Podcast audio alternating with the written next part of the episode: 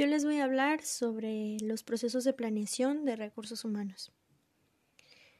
Bien, como Wetter y William lo definen, es una técnica para determinar en forma sistemática la provisión y demanda de empleados que tendrá una organización.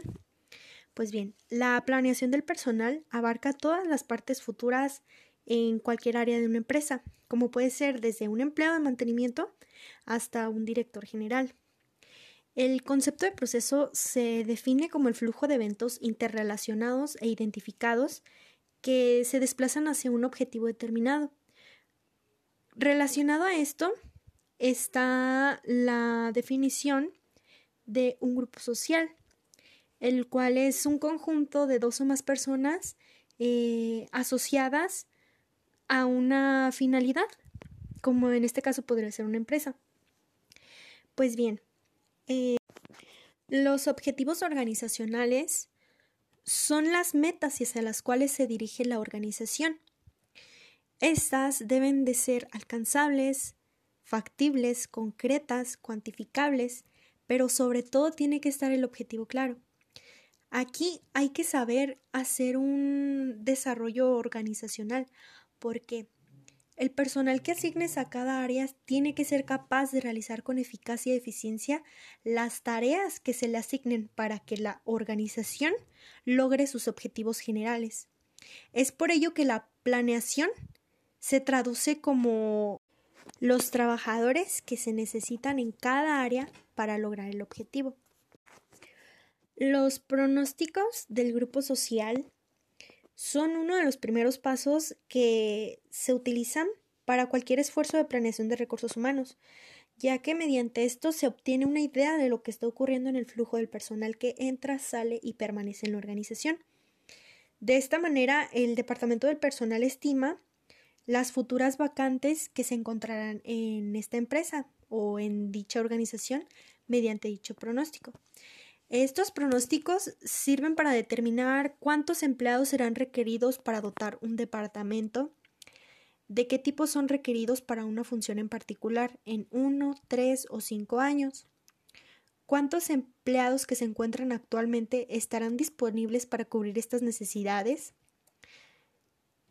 cuántos de estos nuevos empleados vendrán durante estos periodos, habrá escasez o abundancia de empleados, esto sirve para tomar en cuenta la demanda de recursos humanos que se va a enfrentar durante la, este proceso. Existen varios tipos de métodos para realizar los pronósticos, como lo son ah, la oferta de los recursos humanos, eh, ya que este se utiliza en el pronóstico del personal en término oferta laboral se utiliza esta de dos maneras. Una se refiere al personal dentro de la organización. Esto quiere decir la oferta interna. La otra se refiere a las personas en un mercado de trabajo particular, como puede ser la oferta externa. Lo que a nosotros nos interesa es la oferta interna, ya que estima con exactitud como sea posible el número de personas que estarán disponibles para la dotación de personal a la organización al final del periodo de la planación. El proceso de pronósticos de oferta de recursos humanos incluye cuatro pasos, los cuales son el inventario de los empleados actuales en el departamento de interés, arreglados por categoría de puestos. El número dos, restar el número de empleados que se espera perder durante el periodo de planeación. Estas pérdidas ocurren por retiros, muertes o transferencias.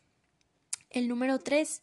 Agregar al inventario el número de empleados que se espera que ingresen en el departamento por transferencias y en, ocasiones por reclutamiento externo.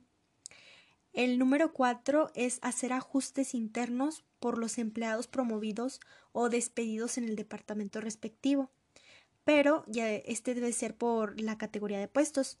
El resultado de estos cálculos de pronósticos nos da la oferta del personal. Planes y programas de acción.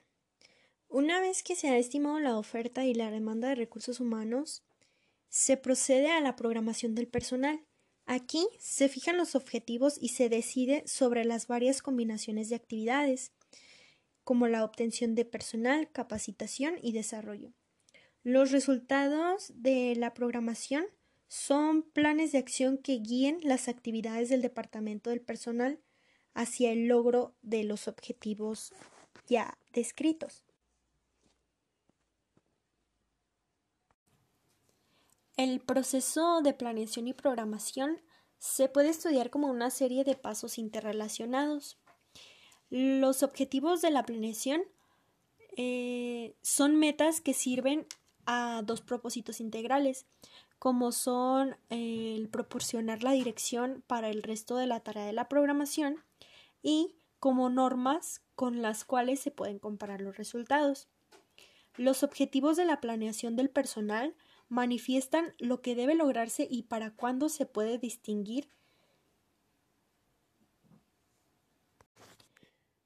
Los programas eh, constan de la elaboración de posibles respuestas para cada objetivo mediante estrategias y los planes son las estrategias de planeación del personal que se reducen a un conjunto de planes de acción que son declaraciones generales que proporcionan directrices. Es decir, aquí nosotros vamos a tener nuestros objetivos ya planteados Posterior a ello, vamos a crear un programa para elaborar estrategias que nos lleven directamente a los planes de acción. Después tenemos la ejecución. Eh, aquí, una vez formulados los planes de acción del Departamento del Personal, deberán de poner en ejecución los planes de acción para alcanzar ahora sí los objetivos. Los planes de acción tienen como propósito el cambiar las actividades de planeación de recursos humanos de un campo intangible y conceptual a un campo tangible y operacional. Todos los esfuerzos serán inútiles a menos que existan planes de acción concretos y se ejecuten de manera efectiva, como se los mencionaba anteriormente. Y por último, pero no menos importante, el control. Su propósito es, eh, consiste en vigilar las fases anteriores del proceso de la planeación y proporcionar una retroalimentación sobre los resultados. Esta retroalimentación puede ser para la dirección superior para que realicen ajustes a los eventos no planeados, para el departamento de personal a fin de mantener las actividades sobre el objetivo fijado y tener una base de datos para hacer mejoras en pronósticos y planes a futuro.